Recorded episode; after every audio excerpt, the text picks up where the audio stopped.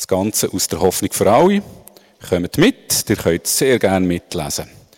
Wir sind hier zumindest im Pfingstgeschehen wo der Petrus von seiner Seite das Wort ergreift. Da erhob sich Petrus mit den anderen elf Aposteln und rief der Menge zu. Hört her, ihr Leute aus Judäa und ihr Einwohner von Jerusalem. Ich will euch erklären, was hier geschieht. Diese Männer sind nicht betrunken, wie einige von euch meinen. Es ist erst neun Uhr morgens. Nein, hier erfüllt sich, was Gott durch den Propheten Joel vorausgesagt hat. Bei ihm heißt es, in den letzten Tagen, spricht Gott, will ich die Menschen mit meinem Geist erfüllen. Eure Söhne und Töchter werden aus göttlicher Eingebung reden. Eure jungen Männer werden Visionen haben und die alten Männer bedeutungsvolle Träume. Allen Männern und Frauen, die mir dienen, will ich in jenen Tagen meinen Geist geben und sie werden in meinem Auftrag prophetisch reden. Am Himmel und auf der Erde werdet ihr Wunderzeichen sehen, Blut, Feuer und dichten Rauch. Die Sonne wird sich verfinstern und der Mond blutrot scheinen, bevor der große und schreckliche Tag kommt, auf dem ich Gericht halten werde. Wer dann den Namen des Herrn anruft, wird gerettet werden. Hört her, ihr Leute von Israel. Wie ihr alle wisst, hat Jesus aus Nazareth in Gottes Auftrag mitten unter euch mächtige Taten, Zeichen und Wunder gewirkt. Ja, Gott selbst hat durch diesen Mann gehandelt und ihn so euch gegenüber als seinen Gesandten bestätigt. Aber Jesus wurde durch Verrat an euch ausgeliefert und ihr habt ihn mit Hilfe der Römer, die nichts von Gottes Gesetz wissen, ans Kreuz genagelt und umgebracht. Doch genau das hatte Gott geplant. Er wusste, was geschehen würde. Wir überspringen einen Teil und gehen direkt in Vers 32 weiter. Das ist mit Jesus geschehen. Gott hat ihn von den Toten auferweckt. Wir alle können es bezeugen. Nun hat Gott ihn zum Herrscher eingesetzt und ihm den Ehrenplatz an seiner rechten Seite gegeben. Jesus empfing vom Vater den Heiligen Geist, wie es vorausgesagt war, und gab ihn aus. Ihr seht und hört jetzt selbst, dass es in Erfüllung gegangen ist. Nicht David ist zum Himmel aufgefahren und deshalb meint er auch nicht sich selbst, wenn er sagt, Gott, der Herr, sprach zu meinem Herrn, Setz dich auf den Ehrenplatz an meiner rechten Seite, bis ich dir alle deine Feinde unterworfen habe und deinen Fuß auf ihren Nacken setzt. Es besteht also kein Zweifel daran und ganz Israel soll es wissen. Gott hat diesen Jesus, den ihr gekreuzigt habt, zum Herrn und Retter gemacht. Als die Leute das hörten, waren sie von dieser Botschaft tief betroffen. Sie fragten Petrus und die anderen Apostel, Brüder, was sollen wir tun? Kehrt um zu Gott, forderte Petrus sie auf. Jeder von euch soll sich auf den Namen von Jesus taufen lassen. Dann wird euch Gott eure Sünden vergeben und ihr werdet den Heiligen Geist empfangen. Diese Zusage gilt euch, euren Nachkommen und den Menschen in aller Welt, die der Herr, unser Gott, zu sich herbeirufen wird. Petrus sprach noch lange mit ihnen und forderte sie eindringlich auf, lasst euch retten vor dem Gericht Gottes, das über diese verdorbene Generation hereinbrechen wird. Viele Zuhörer nahmen die Botschaft von Petrus an und ließen sich taufen. Die Zahl der Gläubigen wuchs an diesem Tag um etwa 3000.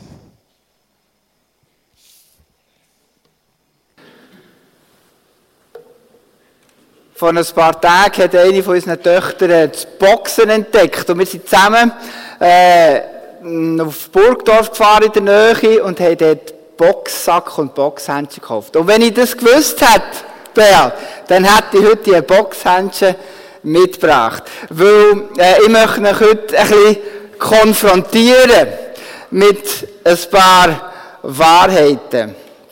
Ich möchte euch zuerst einmal konfrontieren mit einer nicht so gut vorbereiteten Predigt. Wir waren an der Fee-Conference und das hat alles ein bisschen durcheinander gebracht. Viele Älteste fehlen wegen dem auch, weil sie dort waren. Übrigens, super Anlass gewesen bisher. Leider habe ich heute Morgen verpasst, weil ich lieber mit euch boxen wollte. Ähm, ja, und heute möchte ich euch konfrontieren mit der Wahrheit von der Bibel. Und es ist mein Gebet, dass ihr heute nur mit einem blauen Auge davon kommt. Wir sind jetzt mit in der Serie über Lifestyles, wie man die Botschaft vom Evangelium weitergeben kann. Und das zusammen. Ohne andere auszuschließen, sondern indem, dass wir merken, wir müssen einander ergänzen. Und heute kommen wir zum leider unbeliebtesten von allen Stilen, ähm, gegenseitig konfrontieren. Und ich sage das leider, weil Christen, Christus verlernt haben, die Wahrheit, die frohe Botschaft von Jesus öffentlich und ohne falsche Scham zu verkündigen, den Leuten zu sagen.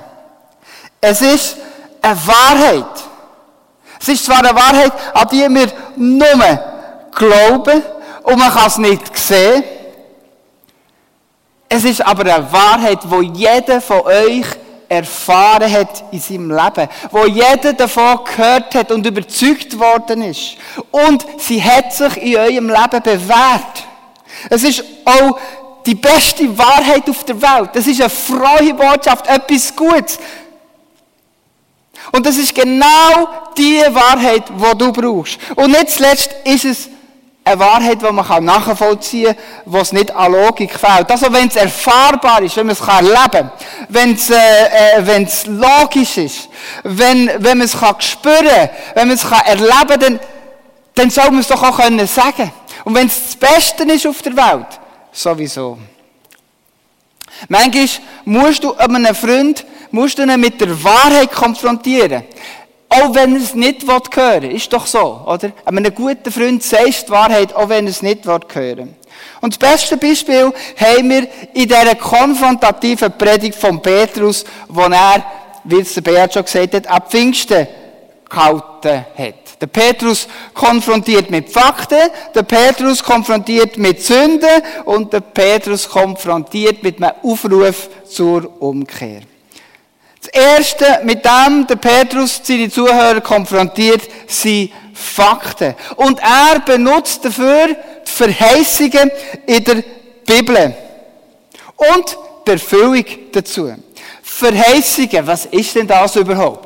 Verheißungen sind Versprechen, wo Gott einiges Männer, die, die Gott gesucht haben, die näher bei Gott sind, man sagt denen manchmal auch Propheten, Versprechen, die er diesen Männern gemacht hat. Und ganz viele Jahre später, Jahrhunderte später, ist genau das passiert, was er ihnen vorausgesehen hat. Und das ist faszinierend, wenn man anfängt nachzuforschen, wie viel über Jesus vorausgesagt worden ist und es ist dann auch tatsächlich passiert.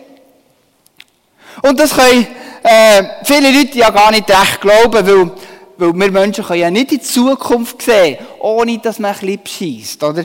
Die können das, aber dann, ja, hat man ein bisschen Tricks. Und du kannst jetzt einwenden, ja, aber ja, in, einem, in einem gut geschriebenen Roman passt am Schluss so alles zusammen. Alle, alle losen Enden kommen am Schluss irgendwie zusammen. Aber es gibt einen ganz, ganz kleinen Unterschied, wo von der Bibel zu einem Roman. Der Roman hat einen einzigen Autor. Und am Schluss führt er dazu, dass alles schön zusammenpasst. Aber die Bibel ist über Jahrhunderte hinweg geschrieben worden von x verschiedenen Autoren. Und man hat denen ihre Schriften gefunden in Höhlen. Man sagt denen Qumran, die waren in Qumran. Und Archäologen haben können die Schriften ganz eindeutig und zweifellos auf die Zeit vor Jesus zurückdatieren. Ich selber bin im ähm, ähm, Israel Museum in Jerusalem und habe dort an einer langen, so einer runden Wand die Schriften von Jesaja gesehen, die älter sind als die Geburt von Jesus. Also mindestens 2200 Jahre. Und dort werden ganz genaue Voraussagen gemacht über Jesus.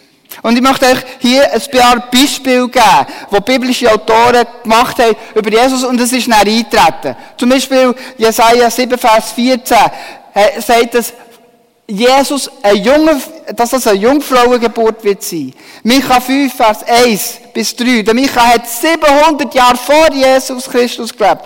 Das heisst, er soll in Bethlehem geboren werden. Jeremia 31, Vers 15 redet vom Kindermord, der wird passieren. Und das ist erwiesen, dass das passiert ist durch Herodes. Und das ist 600 Jahre vor Christus gewesen. Jesaja 8, Jesus wohnt in Nazareth und Galiläa, auch das stimmt. Jesaja 40, Johannes der Täufer wird der Wegbereiter sein für Jesus. 2000 äh, Jahre vor Christus ist vorausgesagt worden, dass es einen größeren Prophet wird geben, der Hoffnung für alle Völker wird bringen. Und so weiter und so fort. Vielleicht können wir da noch weiter schauen. Es ist vorausgesagt worden, ähm, ich schaue jetzt daher, weil mit meinem iPad ist das plötzlich verschwunden.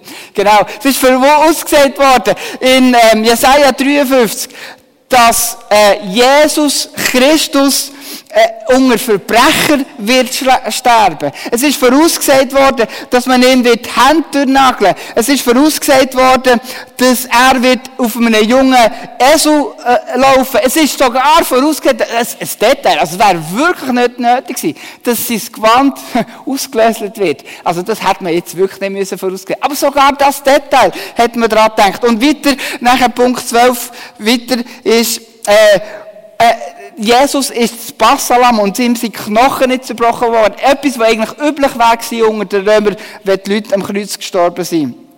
Und so weiter und so fort. Und auch die Verstehung ist ganz genau vorausgesagt worden. Leute, das sind Fakten.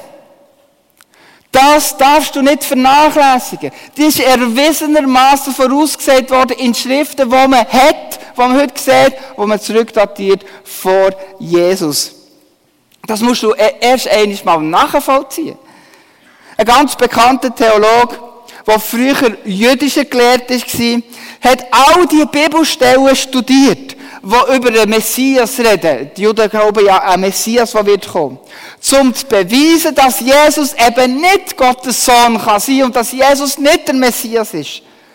Leider ist bis im intensiven Studium genau das Gegenteil passiert.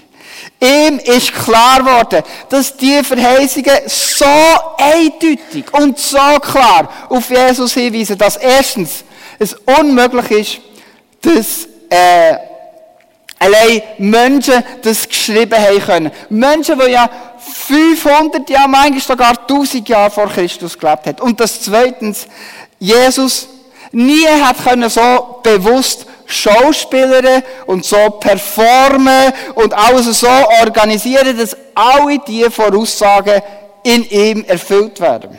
Weil ganze Haufen Sachen hat er ja nicht in seiner Hand gehabt, schlicht und einfach. Ja, er hat gut können sagen, ja, bitte tut mir Nägel in die Finger durchschlagen, damit denn das in Erfüllung geht. Halte ich für eher unwahrscheinlich, dass das jemand würde machen.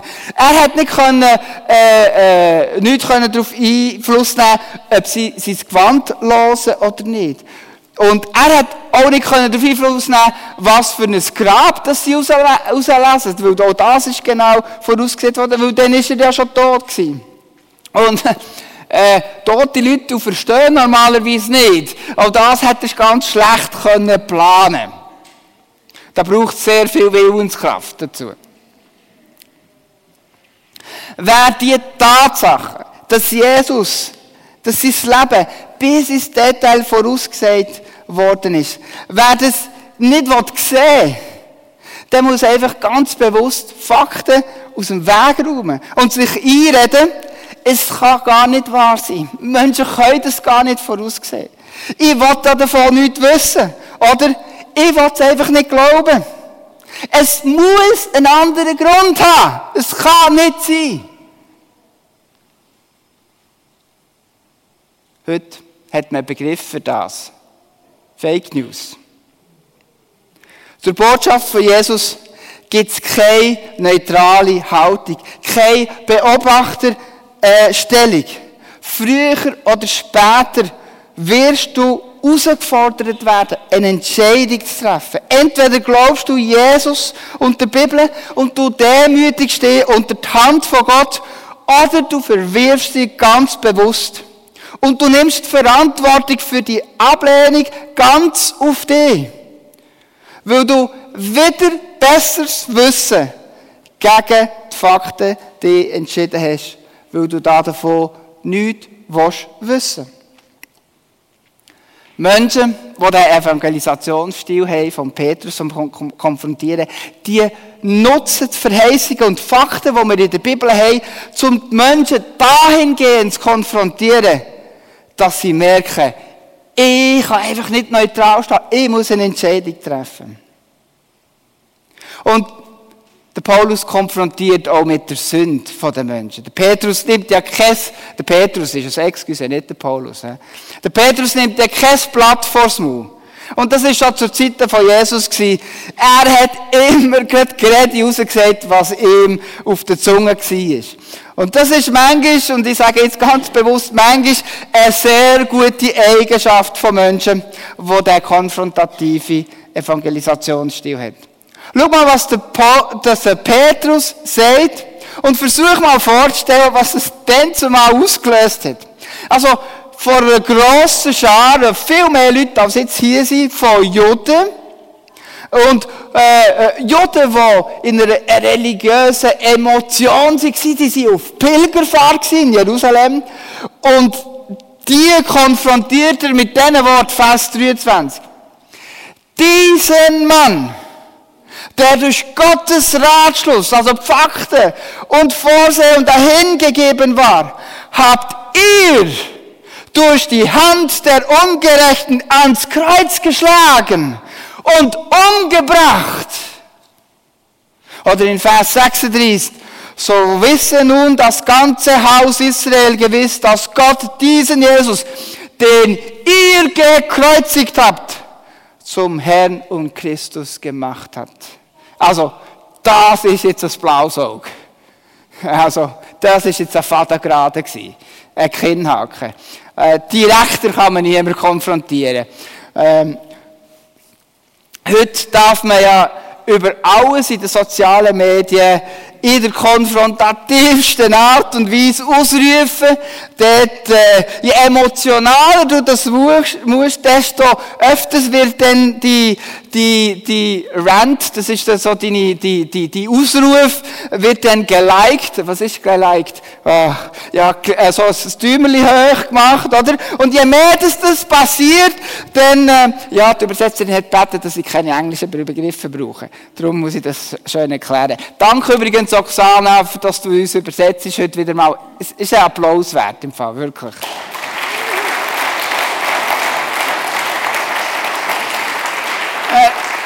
Ich bin bei den sozialen Medien. Je mehr, je mehr du ausrufst, je mehr kommt denn das im Verlauf, im Stream von den sozialen Medien bei den anderen vor. Und ja, dort bist du ja praktisch anonym, oder? Und, und das macht ja nichts. Über Politik kann man ausrufen, über Umwelt, über Menschenrechte sowieso. Und Gleichberechtigung möchte man verlangen. Und, und, und dann darf man gegen Verschwörungstheoretiker ausrufen und gegen das Bergen und gegen weiss nicht was aus. Darf man alles. Aber etwas ist verboten. Es ist verboten, über den Glauben zu reden. Das weiß jeder. Es ist noch verbotener, anderen Menschen zu sagen, dass sie falsch sind und dass sie Sünder sind. Aber genau das macht der Paulus. Obwohl es eigentlich jeder weiß. Jeder selber weiß und jeder hat von Gott in sein Leben ein Gewissen hineingelegt bekommen. Ja, wir können ja unser Leben so führen, dass wir dieses Gewissen, das wir haben, überspielen und dann das gar nicht mehr hören. Aber es ist angelegt im Mensch. Jeder hat das Gewissen und jeder weiß es, weil jeder verurteilt sich selber.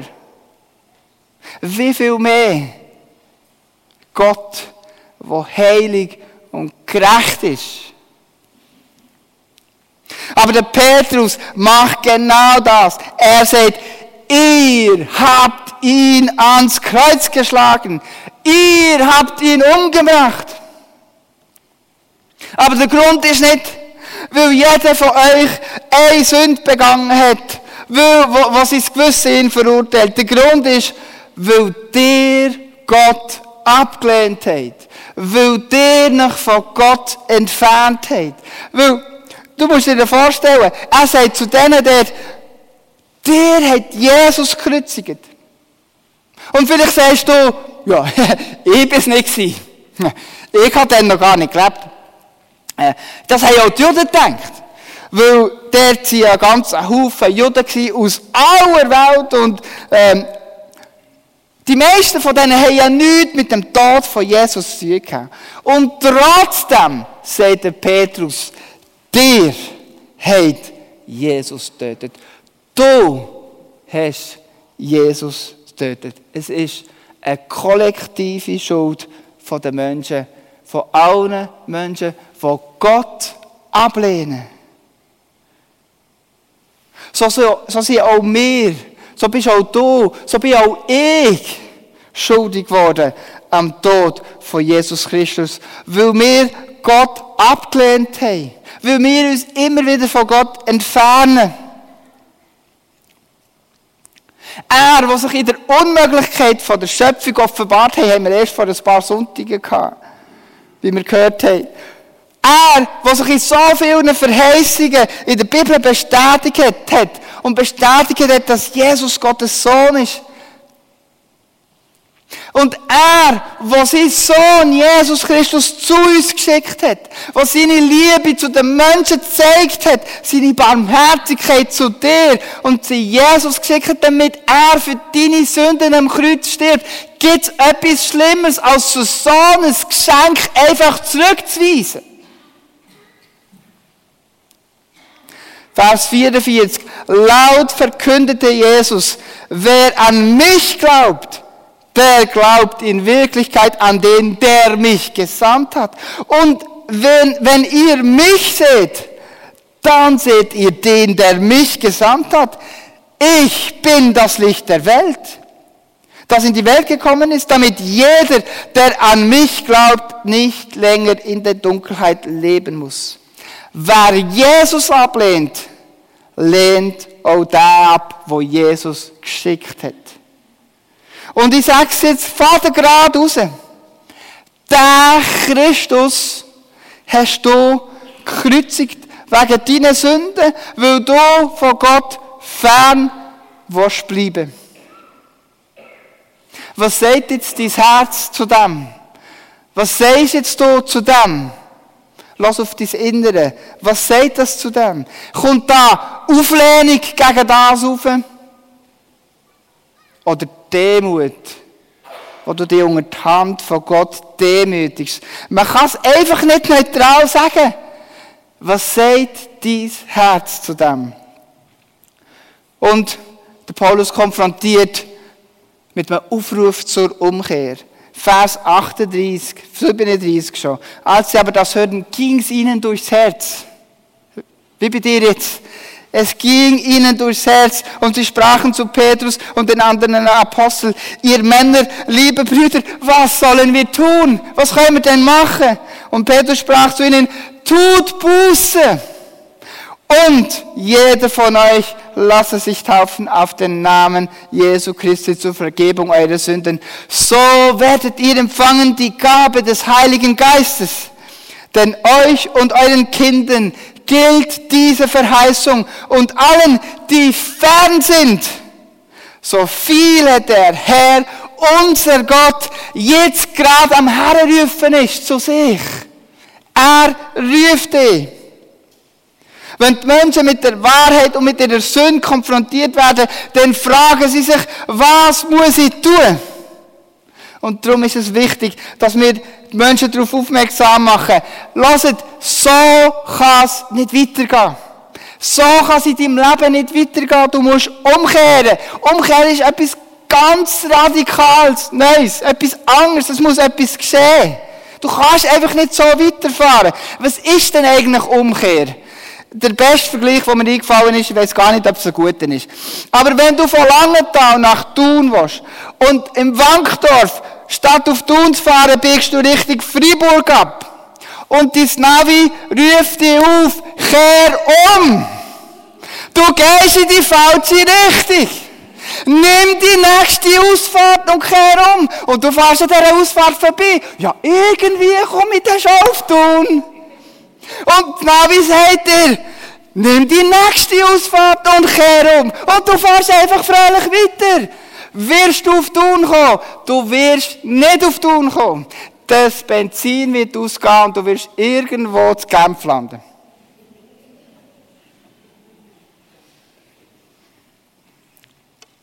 Wir brauchen mehr Navis. Wir brauchen mehr Leute, die Navis sind, die aufrufen, kehret um, der Weg ist falsch.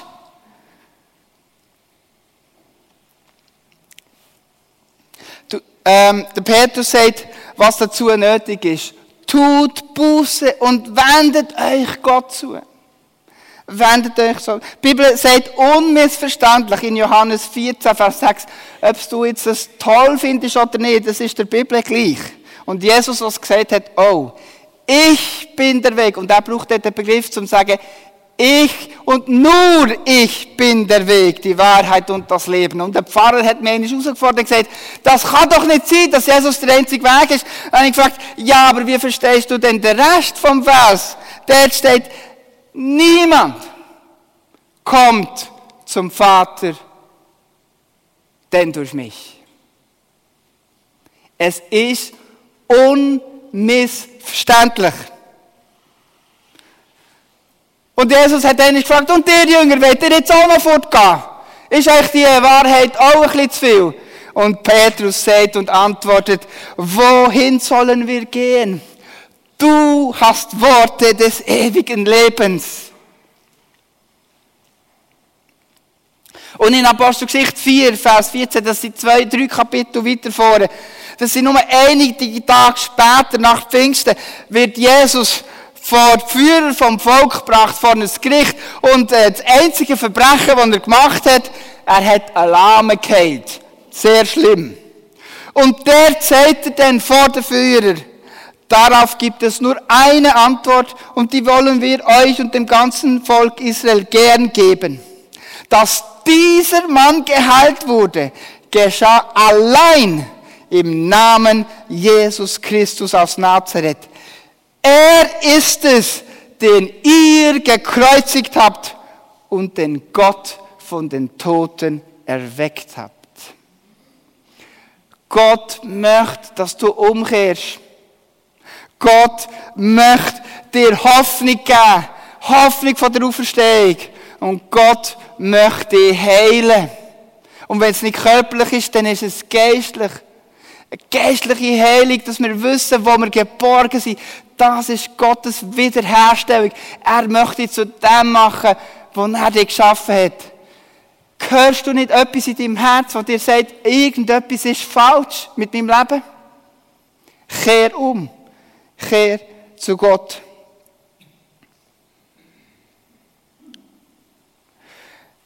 Und er geht weiter dort in äh, Kapitel 4, Vers 11. Jesus ist der Stand, von dem der Heilige, die Heilige Schrift gesprochen hat. Auch wieder eine Verheißung. Ihr Bauleute habt ihn als unbrauchbar weggeworfen.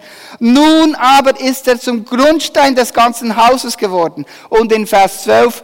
Nur Jesus kann den Menschen Rettung bringen. Das ist das, was Gott möchte. Nichts und niemand sonst auf der Welt rettet uns. So ist halt einfach die Wahrheit. Es gibt nur eine. Und wenn es nicht nur eine gab, dann wäre es ein Log. Und du musst dich für die Wahrheit entscheiden. Kehr um. Triff eine Entscheidung für Jesus. Entscheide dich, mit ihm zu leben, in einer Beziehung mit Jesus, ihm zu folgen, weil er möchte dich wiederherstellen. Er möchte dir Hoffnung geben, die über den Tod raus die über das hoffnungslose Leben raussieht. Und wenn du das möchtest, dann möchte ich dich auffordern, heute, so wie der Petrus das gemacht hat, kehr um. Lass für dich beten. Such jemanden vom Gebet, es werden nachher Leute da sein vom Gebet, lass für dich beten. Und vielleicht denkst du, ich habe die erste Liebe verloren. Die Liebe für, für die Verlorenen verloren. Vielleicht denkst du, es ist Priorität von Gott, Menschen zu rufen, die ihn nicht kennen, die verloren gehen. Dann möchte ich dich auch bitten, umzukehren. Und sagen, Herr, schenk mir wieder die erste Liebe für dich und für dein Anliegen. Du möchtest jeden einzelnen Mensch retten. Wir hören jetzt ein Stück instrumental. Es heisst, eins sein mit dir, wird eins mit Gott. Such das Gebet und nachher komme ich noch einmal kurz für ein paar Tipps. Du kannst auch nachher noch das Gebet suchen. Wir werden Leute haben, die für dich beten wollen. Während dem Lobpreislied während der Lobpreislieder gibt es noch Möglichkeiten dazu. Ich möchte jetzt doch noch ein paar Tipps weitergeben. Das haben wir ja jeden Sonntag jetzt gemacht, wie man mit dem evangelistischen Stil umgeht. Menschen mit konfrontativem Evangelisationsstil, die tendieren dazu zu meinen, dass das der einzige Weg ist, wie man Jesus erfahrbar machen kann. Das musst du dir bewusst sein. Das ist aber nicht so. Deine Botschaft kann manchmal lieblos erscheinen. Und du brauchst andere Christen, wo es ihnen einfach fällt, die Liebe von Gott deinen Freunden, deinen Bekannten erfahrbar zu machen. Wie der dienende Stil oder der Freund, der einfach zu einer Party einlädt. Und du kannst nicht immer konfrontieren, so wie ich das heute in der Predigt gemacht habe. Es gibt einen richtigen Zeitpunkt, für Konfrontation. Wenn deine Hörer nicht vorbereitet sind, dann wird es wahrscheinlich nicht funktionieren. Bitte Gott dir zu zeigen, wenn der richtige Zeitpunkt ist, um etwas anzusprechen. Und jetzt sage ich genau das Gegenteil von dem, was ich vorhin gesagt habe. Es gibt keinen richtigen Zeitpunkt, um das Evangelium zu erzählen. Predige das Wort stehe dazu, es sei zur Zeit oder Unzeit, weise zurecht, ermahne mit aller Geduld und Lehre. 2. Timotheus 4, 2. Aber es muss nicht immer eine Konfrontation sein.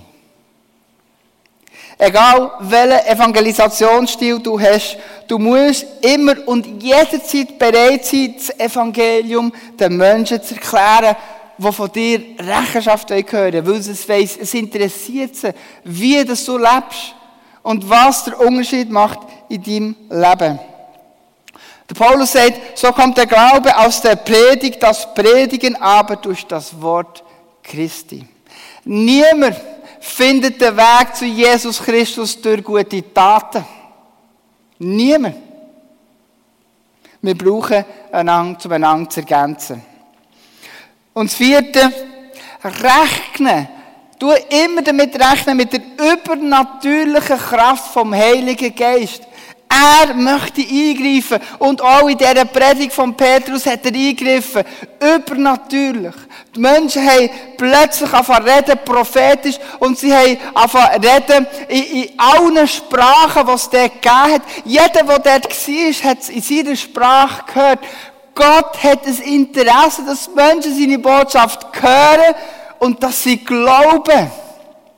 Du rechnen damit, du damit rechnen, dass Gott wirkt. Und du musst dir immer bewusst sein, ich kann so viel predigen, wie ich will. Wenn Gott die Menschen nicht bewegt, dann wird sich nichts bewegen. Darum sind wir abhängig von Gott. Darum gibt es keine Methode, kein Evangelisationsstil, der der richtig ist. Und wenn wir es richtig machen, dann funktioniert es. Es funktioniert nicht, weil es ist Gott, der wirkt. Und das Fünfte, was ich euch möchte sagen, Erfahrung macht der Meister. Learning by doing. Fang einfach mal damit an. Und je mehr du Übungen bekommst, in einer besseren Art und Weise wirst du nachher lernen, wie das den anderen Leuten weiterzugeben. Und ich möchte euch drei Levels geben, wie man, wie man mit dem einsteigen kann. Das erste Level. Nimm ein Traktat. Oh, jetzt habe ich Traktat vergessen. Nein, das ist ein vergesslicher Prediger, den ihr habt. Aber dort hinten, äh, im Foyer haben wir eine Mediathek und an dieser Wand von der Mediathek, da ist die Mediathek und hier an dieser Wand hat es eine ganze Wand voll verschiedene Flyer und Traktate, die man brauchen kann. Das ist sozusagen Level 1 von der konfrontativen Evangelisation. Nimm es und anhand von dem, was dort steht, kannst du jemandem ganz einfach erklären, was das Evangelium ist. Und manchmal kann man so einfach irgendwo im Zug liegen. Etwas Geschriebenes geht nicht verloren. Etwas Geschriebenes kann jemand aufnehmen, kann sich interessieren und schaut es an und vielleicht spricht es ihn an. Und das zweite, zweite Level, wie du kannst einsteigen, mach bei einem Outreach mit. Was ist ein Outreach? Das sind Menschen, die auf die Straße rausgehen, mit anderen Menschen diskutieren und sagen, und ein bisschen, äh, erzählen von ihrem Glauben. Der Mael, wo ist der Mael? Ja, der ist ja da, genau, Mael. Stangschau auf, Mael. Der Mael geht regelmäßig, äh, macht auch einen Kurs extra dazu, um das äh, lehren. Geht auf ihn zu. Nehmt mit ihm Kontakt auf. Am 30. September, eigentlich jeden Monat, am letzten Freitag vom Abend, gehen verschiedene Leute aus der allen Kirchen zu Langenthal, zu Langenthal auf die Straße mit den Menschen reden. Und der Mael ist etwa dort. Tu du ihm, gang mit ihm zusammen. Und das dritte, der dritte Level, jeder von euch hat einen Freund, der sich vielleicht ein bisschen oder weniger um den Glauben interessiert. Erzähl ihm, was die Glaube ausmacht. Erklär ihm das Evangelium. Pack den Mut zusammen. Und äh, ja, einem, einem einen Fuß ins Gesicht schlagen, braucht Mut.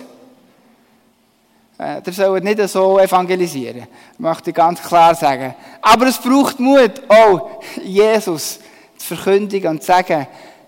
Und ich möchte euch sagen, je mehr du das natürlich und von Herzen kannst machen je mehr wird das auch angenommen werden Weil es ist etwas, was du erfahren und erlebt hast. Gib es weiter. Die anderen haben ein Anrecht dazu.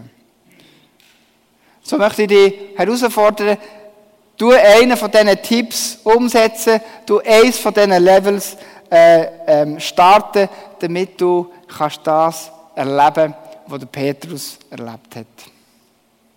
Ja, lieber Vater, danke dir vielmals, dass du uns herausgefordert hast und möchte bitten, dass du in uns ja, äh, wieder die erste Liebe erweckst. Die Liebe zu dir und die Liebe zu deinem Hauptauftrag, die Menschen zu retten. Und wir möchten gebraucht werden von dir. Und wir möchten dazu bereit sein. Schenkt uns Möglichkeiten und wenn die Möglichkeiten kommen, Herr, ich möchte dabei sein. Amen.